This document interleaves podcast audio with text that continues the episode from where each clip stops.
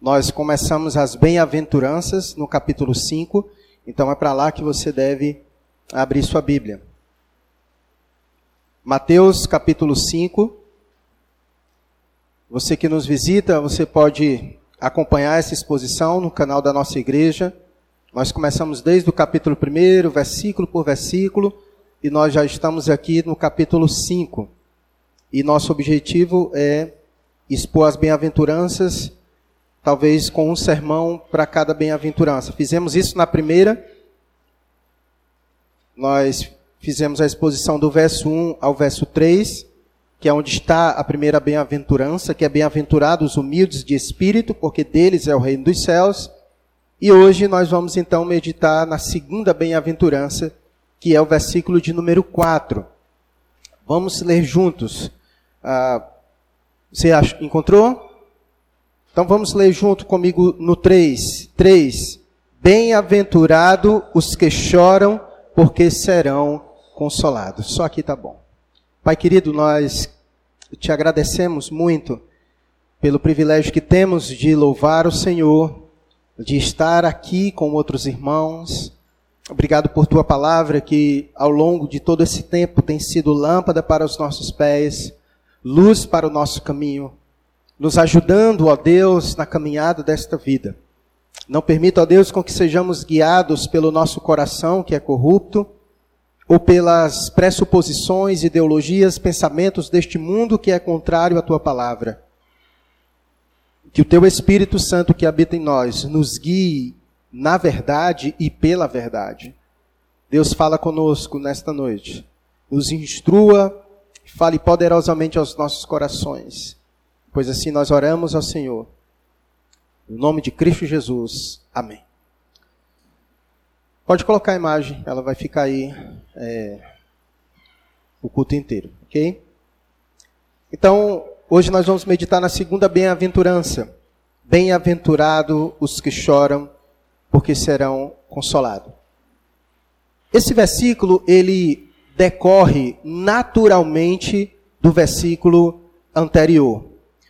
O choro aqui, ele pode ser facilmente entendido como o complemento emocional da pobreza de espírito. E aí, se faz necessário, obviamente, a gente só lembrar o que nós vimos na bem-aventurança anterior, porque elas estão conectadas. Então se faz necessário a gente compreender para que a gente possa mergulhar, entrar, ser introduzido nessa bem-aventurança, nos lembrando um pouco da bem-aventurança passada e percebermos como elas estão conectadas. Então, de antemão, nós podemos dizer que o choro aqui, ele pode ser entendido como o complemento emocional da pobreza de espírito. Mas o que significa ser pobre de espírito. Você lembra? Você conseguiu captar pelo menos a ideia? Eu dei alguns conceitos do que significa é, ser pobre de espírito. E aqui eu vou lembrar alguns conceitos, mas para você gravar na sua mente e fazer o seu próprio conceito. A pobreza de espírito é o reconhecimento pessoal da falência espiritual. É alguém que consegue olhar para si e perceber a sua condição espiritual diante de Deus. É a confissão consciente que alguém faz da própria indignidade pessoal diante de Deus. É alguém que consegue olhar para Deus e reconhecer que, por méritos próprios, ele é indigno da presença de Deus e de Deus. É a confissão genuína da necessidade que uma pessoa tem de Deus. É alguém que reconhece, não somente da boca para fora, mas ela reconhece sua total necessidade de Deus é o reconhecimento que alguém tem de sua impotência para viver sem a, presença, sem a pessoa de Deus. É a mais profunda forma de arrependimento. É isso que significa ser pobre de espírito.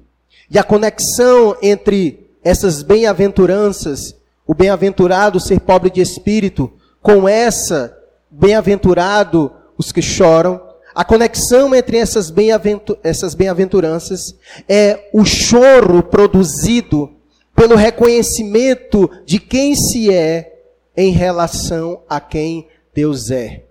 Esse choro é o choro do autoesvaziamento. É o choro de alguém que consegue reconhecer sua condição diante de Deus e ele chora por causa disso. Ele consegue reconhecer a sua pobreza espiritual diante de Deus e ele chora por causa disso.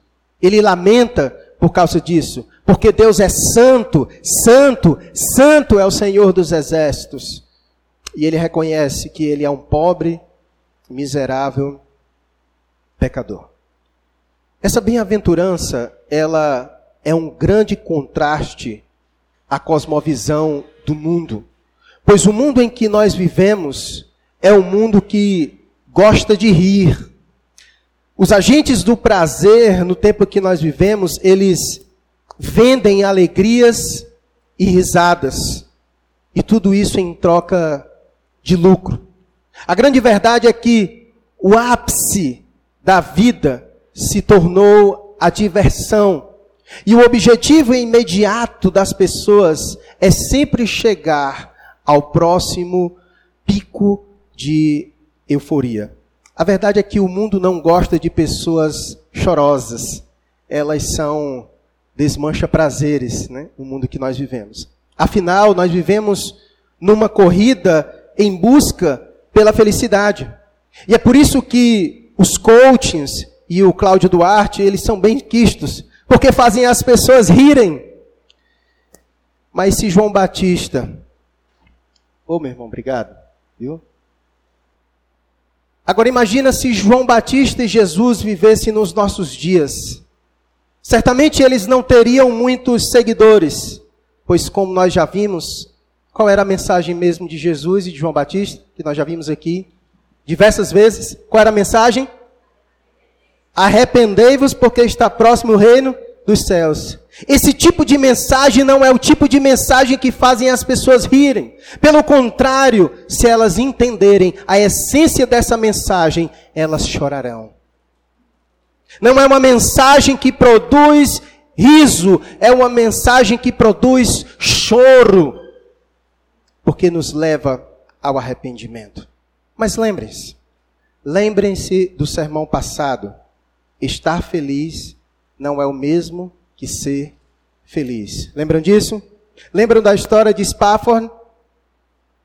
Do homem que vivia em Chicago, no século XIX, que perdeu grande parte da sua fortuna, era um homem muito rico, perdeu, um do, perdeu metade dos seus bens, depois perdeu um filho que tinha, ele tinha quatro meninas e um rapaz, perdeu esse rapaz, e depois em um naufrágio perde todas as suas filhas. E quando ele vai ao encontro, ao lugar onde suas filhas morreram no naufrágio, ele consegue compor uma das canções mais belas, onde ele diz: Sou feliz com Jesus, sou feliz com Jesus, meu Senhor. Isso prova que não é que aquele homem estava feliz com a morte das suas filhas, mas aquele homem era feliz.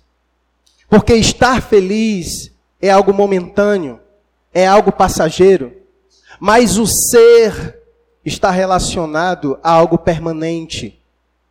Então há uma grande diferença entre estar feliz e ser feliz. E é por isso que essas bem-aventuranças, ela é um contraste gigante. É diante disso que o Filho do, de Deus, Jesus, declara no versículo 4: Bem-aventurado os que choram, pois serão consolados. E ele disse isso justamente porque o choro não nos define. O choro não define quem nós somos. E isso não significa que o cristão deve ser triste como se estivesse em luto constante. O cristão não deve corresponder àquela imagem gravada na mente daquela menininha que disse para o pai dela: Aquele cavalo deve ser cristão, né, papai? Olha, olha só a cara triste que ele tem. Porque tem crente que é assim, né, meu irmão? É a cara triste o tempo inteiro. Não é isso aqui que o texto está querendo falar. Sem dúvidas nenhuma, essa bem-aventurança é um dos maiores paradoxos do cristianismo. Como pode ser feliz os que estão infelizes. Como é que bem-aventurado, como é que felizes, como é que abençoados são os que choram? Que espécie de tristeza é essa que produz alegria? A palavra no grego usada para choro, aqui nesse versículo de número 4, é a palavra mais profunda em todas as Escrituras para se referir à dor e sofrimento. Ou seja, aqui não se trata de uma tristeza rasa, mais profunda. É importante dizer também que Jesus aqui não está fazendo uma apologia ao choro e à tristeza, e você vai sair daqui e viver o resto da sua vida chorando. Não faça isso, até porque nem todos que choram são felizes e nem todos que choram serão consolados. Se assim fosse, todos nós seríamos felizes, porque quem aqui nunca chorou? Quem, quem neste mundo nunca chorou? Então, o texto não está simplesmente dizendo que felizes são os que choram, porque todo mundo chora no mundo inteiro.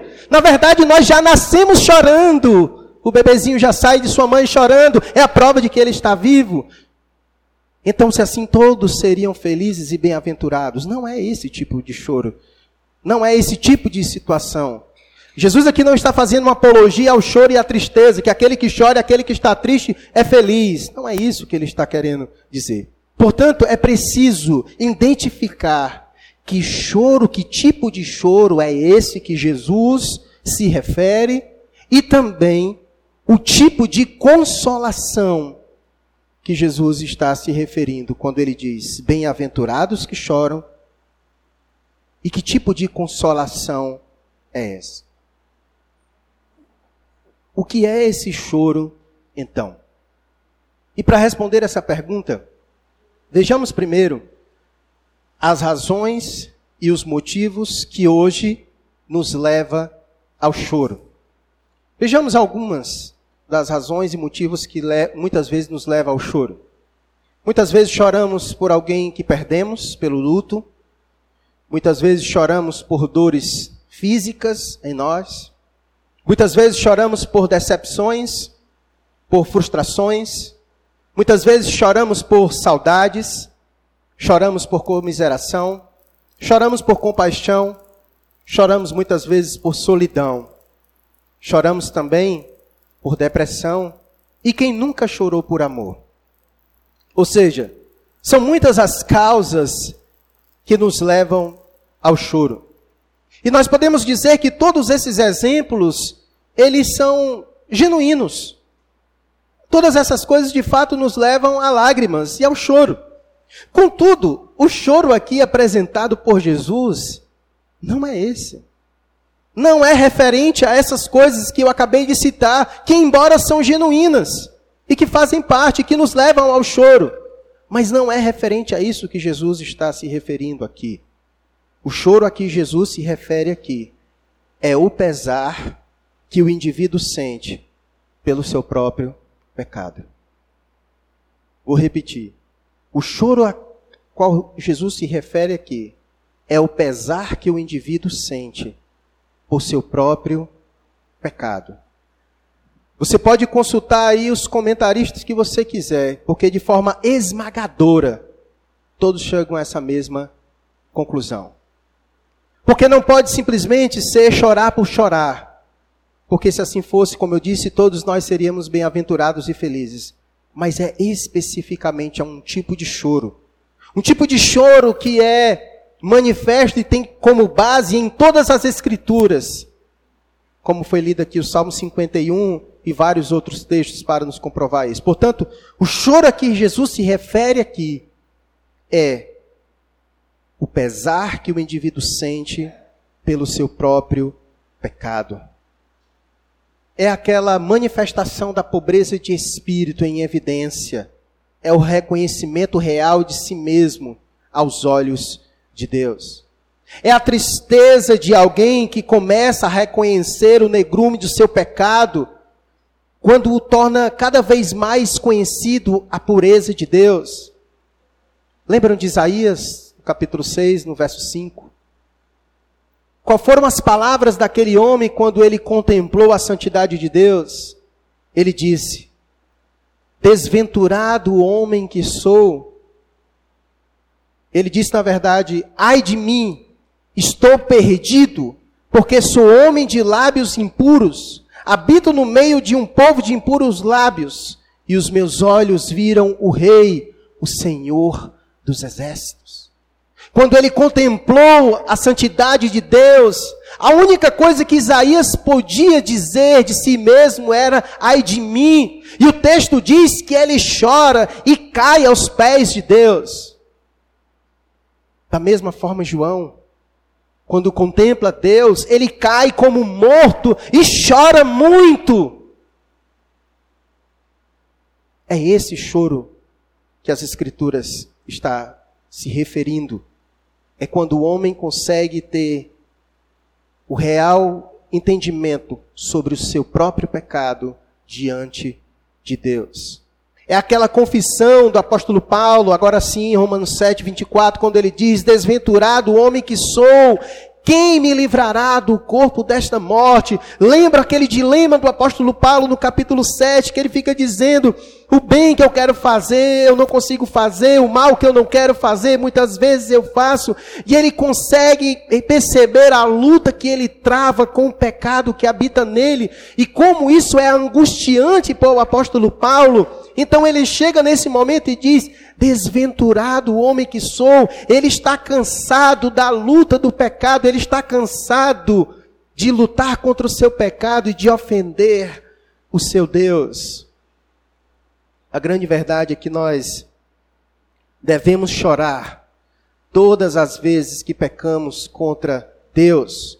Quando ofendemos a Deus com o nosso pecado, quando ofendemos o nosso amado, quando ofendemos aquele que nos ama. Nós precisamos lembrar sempre disso, que o pecado é a nossa transgressão contra Deus, é ofender a santidade de Deus. Nós precisamos lembrar da cruz. Sempre que pecarmos, precisamos lembrar da cruz, pois lá o nosso pecado matou o nosso Cristo. Pois, como disse Paulo em Romanos 6,23, o salário do pecado é a morte. E ele tomou sobre si os nossos pecados. E os nossos pecados crucificaram o nosso Senhor. Pecado é a coisa séria e não podemos minimizá-la em nenhum momento. Portanto, o choro no versículo 4, quando ele diz: Felizes são os que choram, é referente a essa pessoa específica que Jesus está dizendo. Felizes são aqueles que, ao olhar para si, ao olhar para Deus, eles choram, porque eles sabem que o seu pecado ofende a Deus. Felizes são esses que choram diante de Deus, que clamam a Deus, desventurado homem que sou. Senhor, tem misericórdia de mim, que sou um pecador, que ofendo o Senhor constantemente com as minhas iniquidades. É alguém que consegue reconhecer que suas mãos ainda estão sujas, embora tenha sido alvo da graça do Senhor. Mas quem de nós pode afirmar aqui nesta noite que não pecou nessa semana? É alguém que consegue reconhecer sua indignidade diante de Deus. E ele chora por conta disso. A grande verdade, irmãos, é que o cristão, ele deve ser um realista autêntico. E deixa eu explicar. O cristão é aquele que percebe que a morte é um fato e que ela precisa ser encarada. O cristão é aquele que sabe que Deus existe e será conhecido de todos, ou seja, como Salvador, ou seja, como juiz. O cristão é aquele que sabe que o pecado é um fato e é de uma feiura e escuridão inexprimíveis diante da pureza de Deus. O cristão, ele sabe que a eternidade é um fato. E todo ser humano vivo na face da terra caminha a passos largos para ela. Todo cristão sabe que a revelação de Deus é um fato. E as alternativas que ela apresenta acontecerão algumas coisas: vida ou morte, perda ou condenação, céu ou inferno. O cristão sabe que essas são realidades que não vão desaparecer. Diante disso, o homem que tem consciência delas e que avalia a si mesmo e ao seu mundo, tendo como padrão Deus, ele não pode fazer outra coisa senão chorar. Ele chora pelos pecados e blasfêmias de sua nação. Ele chora pelos pecados de si mesmo. Ele chora pela erosão do conceito de verdade. Ele chora pela avareza. Ele chora pelo ceticismo. Ele chora pela falta de integridade. Ele chora pela injustiça. Ele chora pela crueldade. Ele chora pela mesquinhez. Ele chora pelo egoísmo. Todas essas coisas se acumulam na consciência de uma pessoa sensível e a leva e a faz chorar. Inclusive, ele também chora por haver tão poucos que choram. Quando estudamos biografias de grandes servos do Senhor ao longo da história da igreja, nós aprendemos em comum na vida dessas pessoas que todas elas choravam pelas mazelas do seu tempo. E esses homens certamente seguiram o exemplo do seu mestre, Jesus. Quando nós estudamos a vida de Jesus, e como vocês verão aqui na exposição desse Evangelho de Mateus, nós veremos que em diversos momentos, Jesus, quando contempla o pecado das pessoas, quando Jesus contempla a iniquidade do mundo, ele chora. Ele chora. E aqui Jesus não chora simplesmente pelas coisas triviais, mas ele chora pelo pecado e pela dureza do coração das pessoas. O choro também foi uma marca muito presente e distinta na vida dos apóstolos, na vida dos profetas, que choravam constantemente diante de Deus quando olhava para a nação de Israel, como ela estava vivendo distante do seu Deus, e quantos profetas não choraram diante do Senhor? Assim como na bem-aventurança passada, é muito importante nós sabermos o que não significa esse choro. Já falei algumas coisas, mas eu quero reiterar mais algumas coisas, tá? Esse choro que Jesus fala, portanto, não é um choro carnal e terreno. O que quer dizer com choro carnal e terreno? É aquele tipo de choro que é somente pelas coisas relacionadas às coisas dessa vida e as coisas triviais. Não é o choro do remorso, não é o choro do medo, não é o choro do desespero, nem muito menos é aquele choro fingido, como dos fariseus, que não era um choro genuíno e nem verdadeiro. Muito menos não é aquele choro que nós vemos, infelizmente, em muitas igrejas, um choro simplesmente produzido pelo emocionalismo, e nada mais. Se chora ali na hora da igreja e quando sai, vai pecar em paz, com a consciência tranquila. Peca antes de vir para a igreja e quando chega na igreja, chora. E quando sai, já está planejando pecar. É um choro fingido. É um choro simplesmente movido pelo instrumento musical. Ou é um choro movido simplesmente para impressionar a plateia. Não é esse choro que Jesus está se referindo. O choro que Jesus está se referindo é o choro espontâneo, genuíno, verdadeiro, tocado pelo Espírito Santo, trazendo ao nosso coração e à nossa mente a plena luz da verdade, mostrando quem somos, revelando o nosso pecado, nos trazendo pesar e nos levando ao arrependimento. Esse é o choro espiritual é o choro pelo pecado.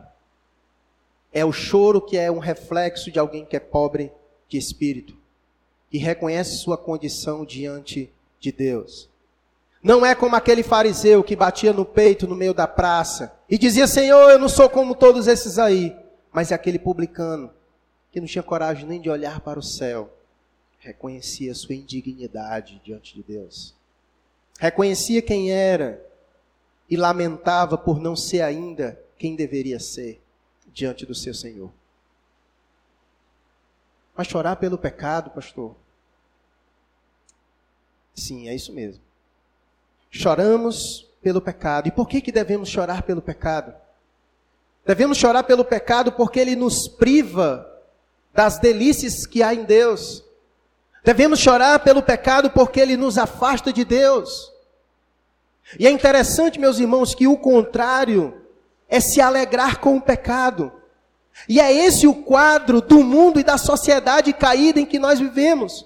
Onde as pessoas não choram pelo pecado, pelo contrário, elas louvam o pecado, elas celebram o pecado, elas festejam o pecado. Esse é o contraste. Quer ver qual foi a última vez que você mesmo chorou pelo seu pecado? Quando foi a última vez que o teu pecado te levou às lágrimas diante do teu Senhor? Quando foi? Quando foi a última vez que você foi às lágrimas pelos pecados dos teus irmãos, dos outros?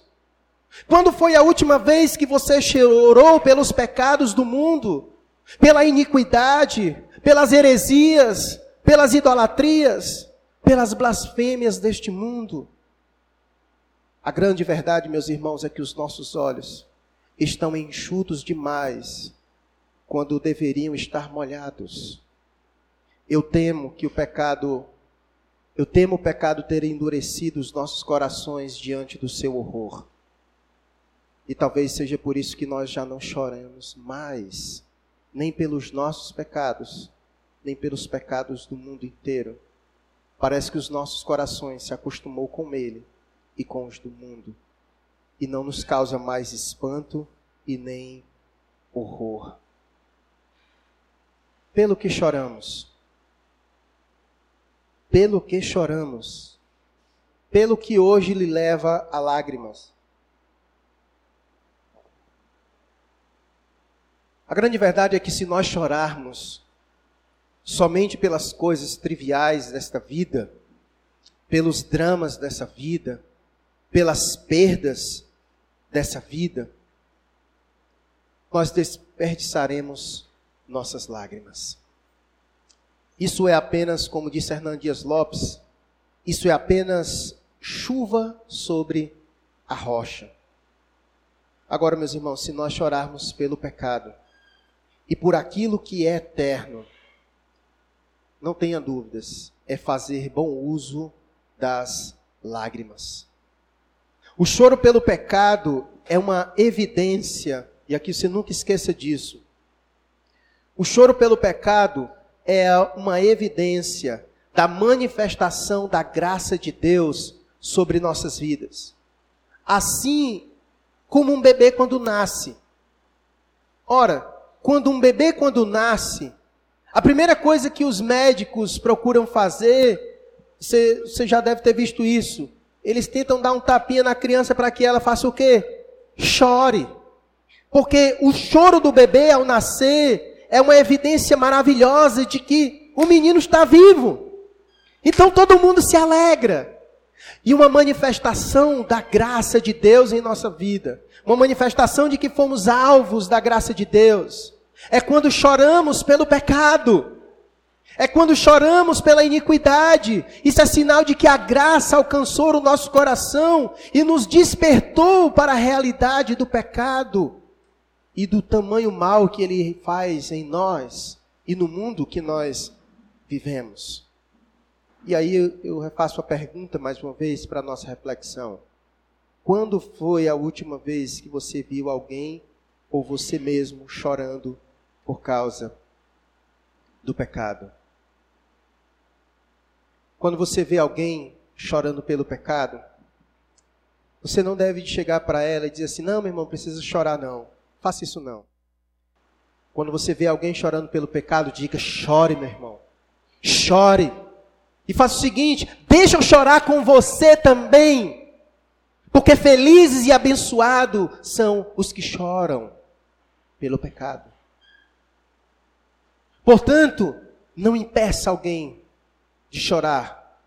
Estranho é quando você vê alguém que você sabe que está em pecado e está sorrindo e está vivendo como se nada estivesse acontecendo, aquilo não produz tristeza no coração dele. É aí que você deve se preocupar e chorar, porque aquele deveria estar chorando. E que isso leve você ao choro, por chorar, por haver tão poucos que choram pelo seu pecado.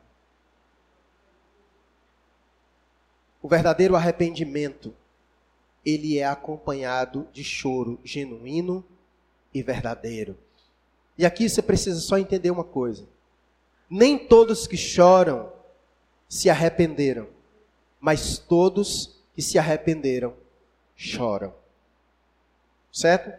Nem todos que choram significa dizer que se arrependeram, mas todos que se arrependeram choram.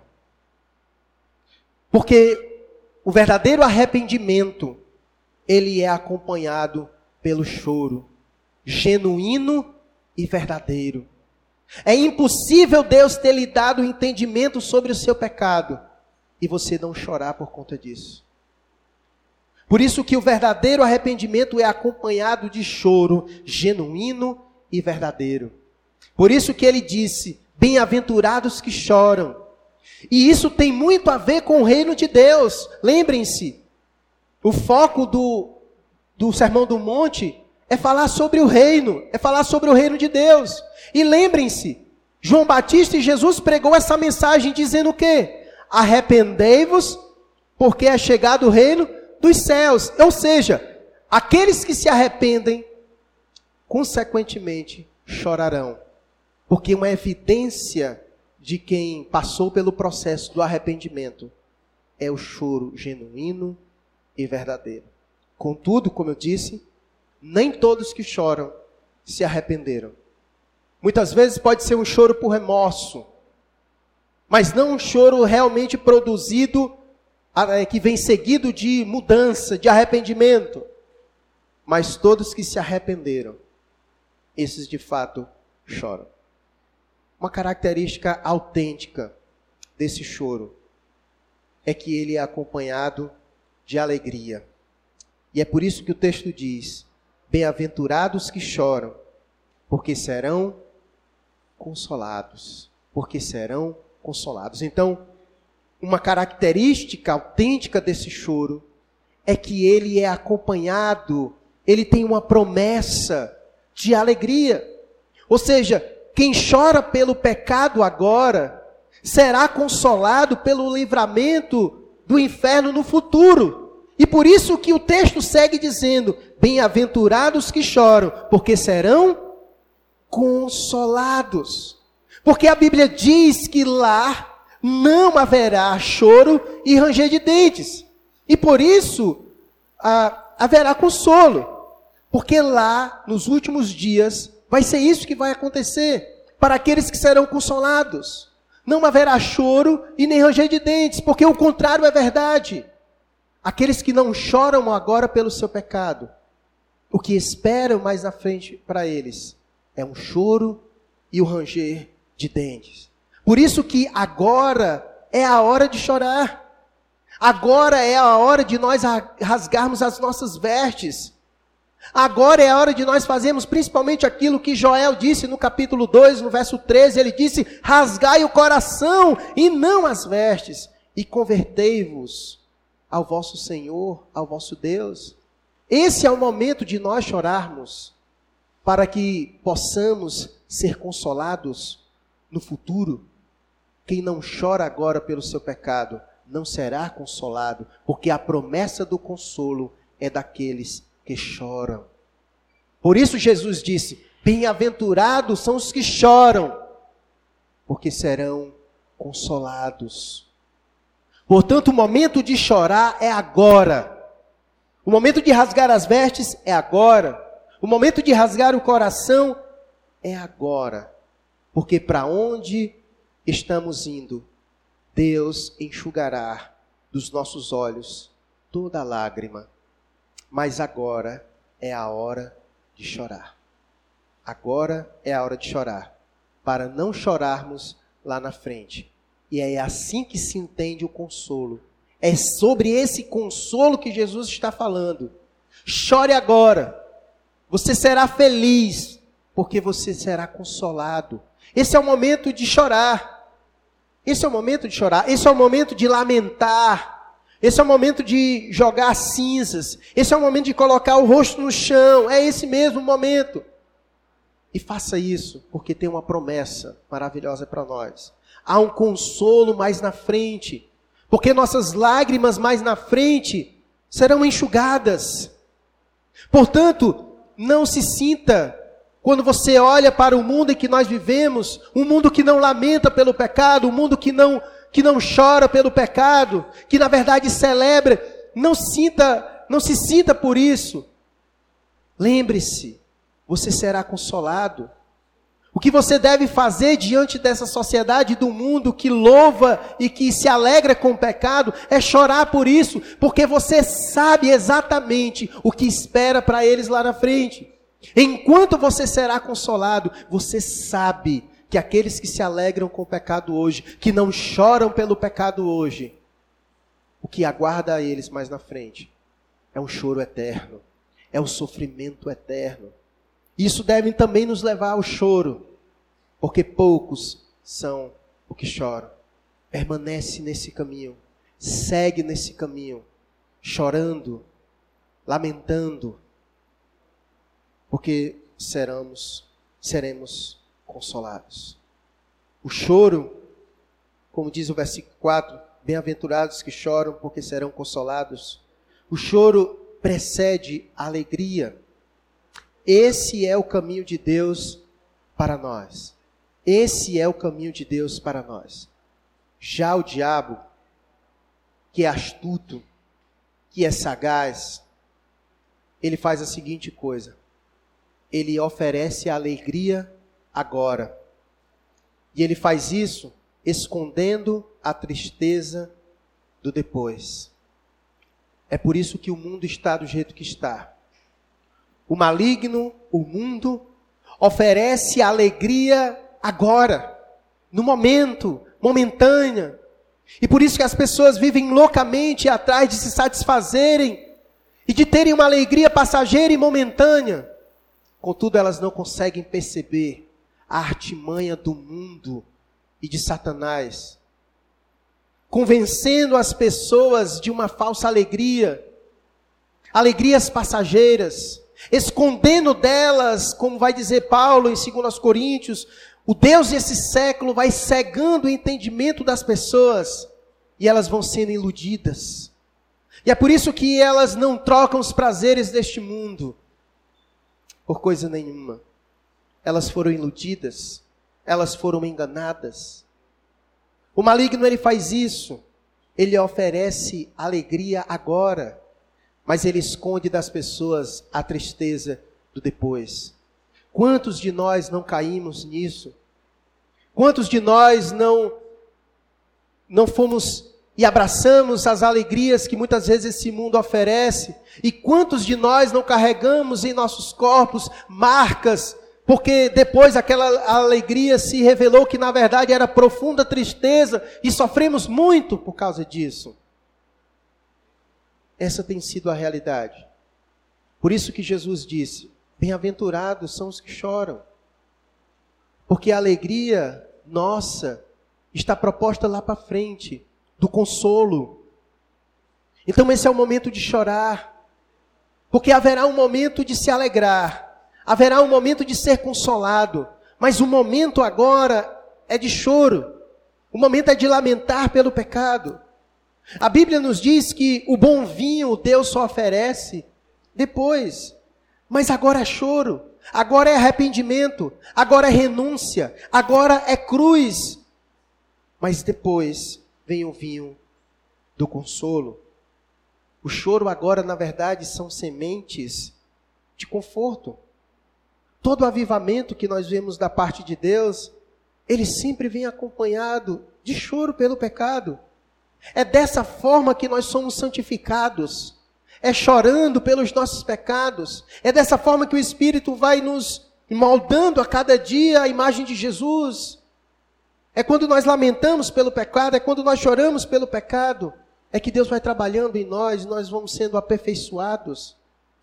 Portanto, meus irmãos, o momento agora é esse. O momento agora é de chorar pelo pecado. Não troque o choro pelo pecado pelas alegrias que falsas que o pecado muitas vezes propõe para nós. Isso é apenas passageiro. E depois que passa as alegrias prometidas pelo pecado, quantos de nós não passam o resto da vida sofrendo as consequências disso? E como as escrituras vai dizer, elas continuam na eternidade.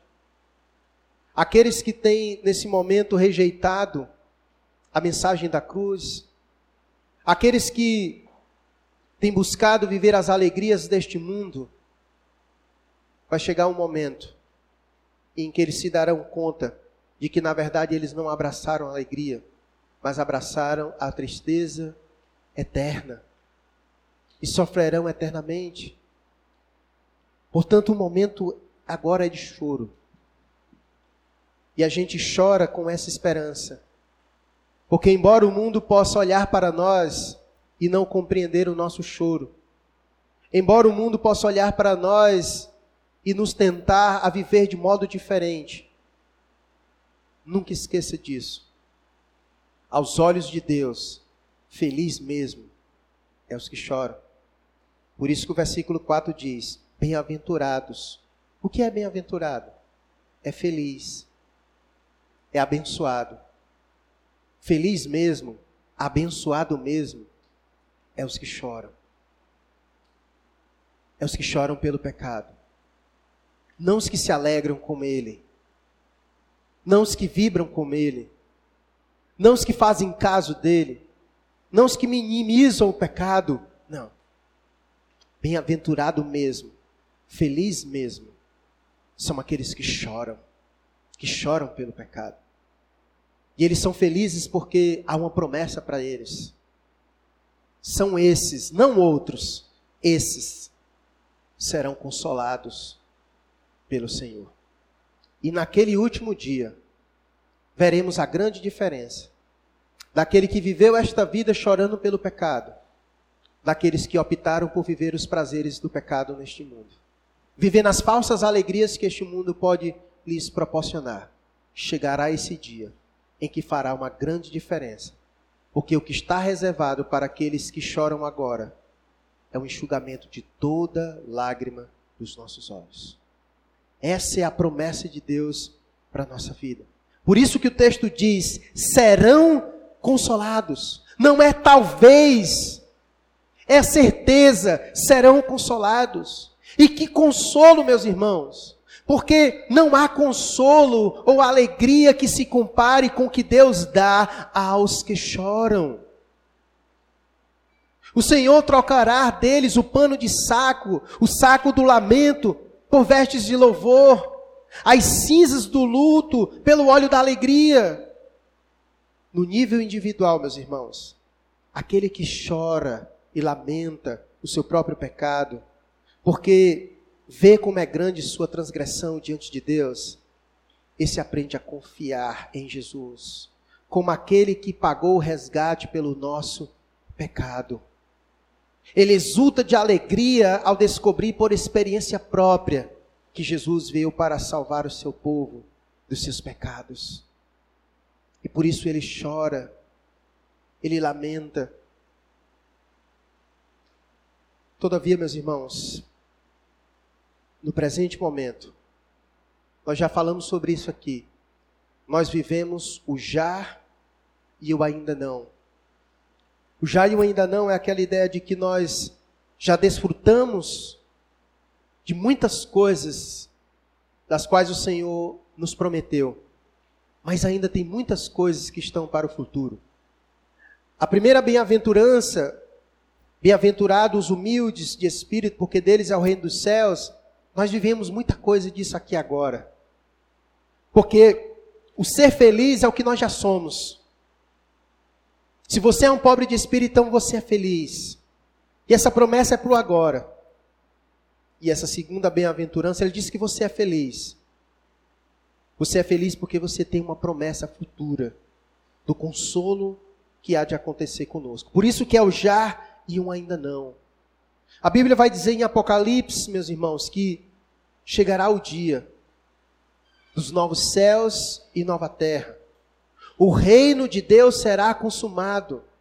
Esse reino que João Batista anunciou, esse reino que Jesus disse: arrependei-vos porque está próximo o reino dos céus, chegará um momento em que esse reino será consumado. E o próprio Deus, nesse dia, enxugará toda lágrima dos olhos dos que antes choravam, dos que antes choraram.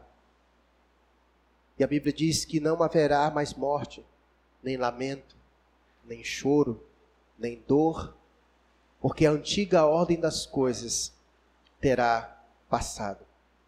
Essa é a consumação do reino do céu que João Batista pregou e Jesus. Lembrem, o fundamento do Sermão do Monte é o reino dos céus.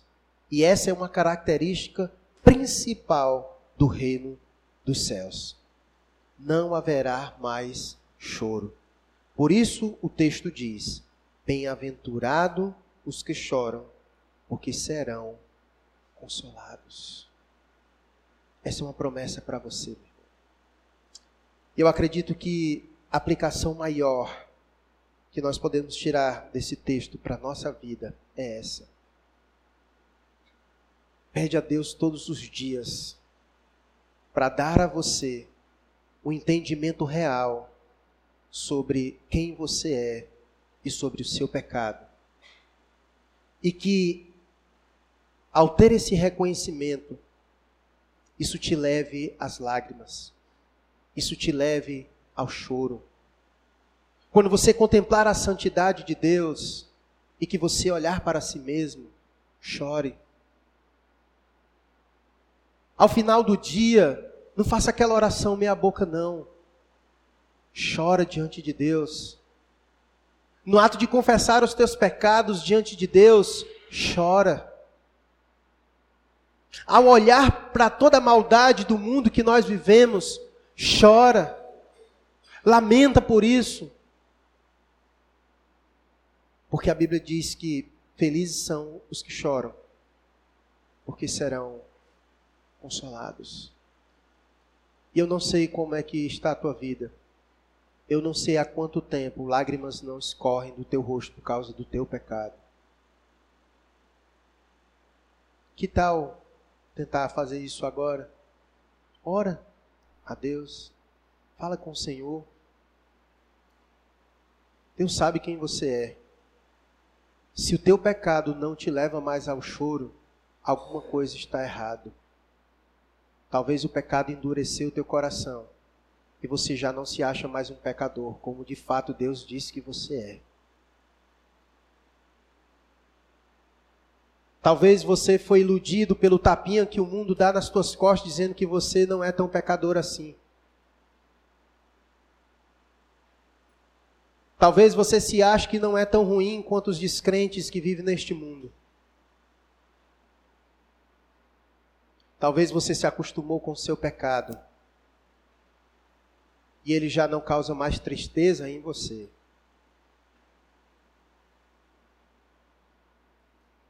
Lembre-se: